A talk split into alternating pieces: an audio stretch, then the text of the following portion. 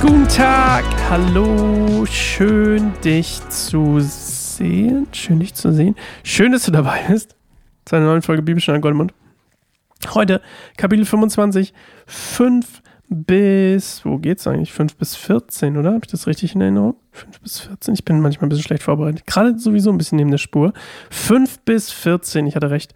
Wir lesen heute so ein bisschen weiter von dem, was, ähm, also die Antwort quasi auf Bildert und Hiob will Bildert klar machen, dass, ähm, dass Hiob, also dass er, Hiob, mehr über Gottes Majestät weiß als die drei Freunde.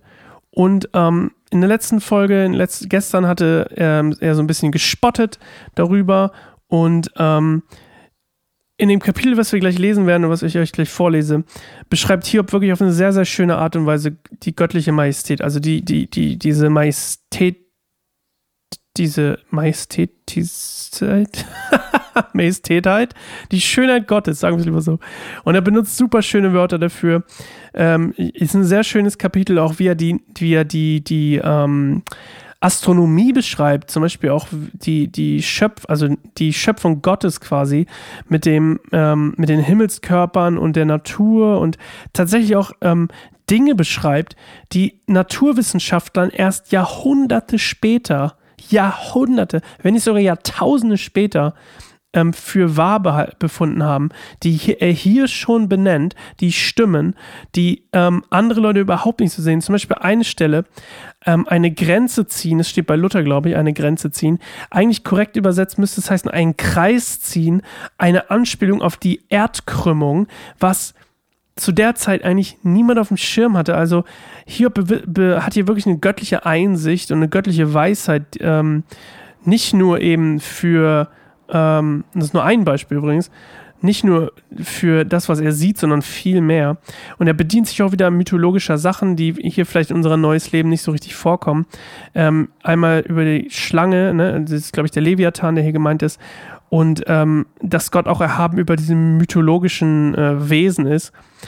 Und eine Sache, die noch cool war, ist, dass der Wind, der von dem hier gesprochen wird, eigentlich übersetzt mit dem Atem Gottes ähm, wird im Hebräischen, also Ruach, wenn mich nicht alles täuscht, ich das richtig ausspreche.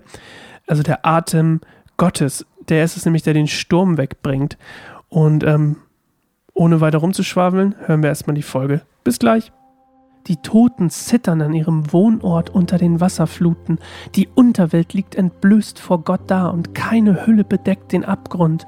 Gott spannt den nördlichen Himmel über den leeren Raum und hängt die Erde am Nichts auf. Er bindet den Regen in seine Wolken ein, ohne dass sie unter seinem Gewicht zerplatzen. Er umgibt seinen Thron mit Wolken, so dass man keinen Blick darauf werfen kann. Den Horizont hat er im Bogen über dem Meer ausgebreitet. Er bildet die Grenze zwischen Licht und Finsternis. Das Fundament des Himmels bebt und erstarrt, wenn es ihn drohen hört.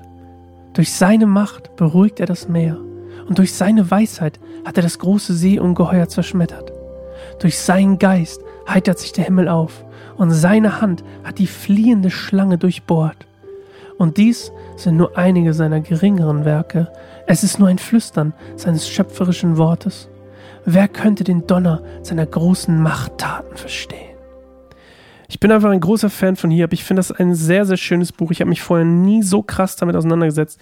Und ich liebe es, wie es geschrieben wird. Es lässt sich so schön lesen.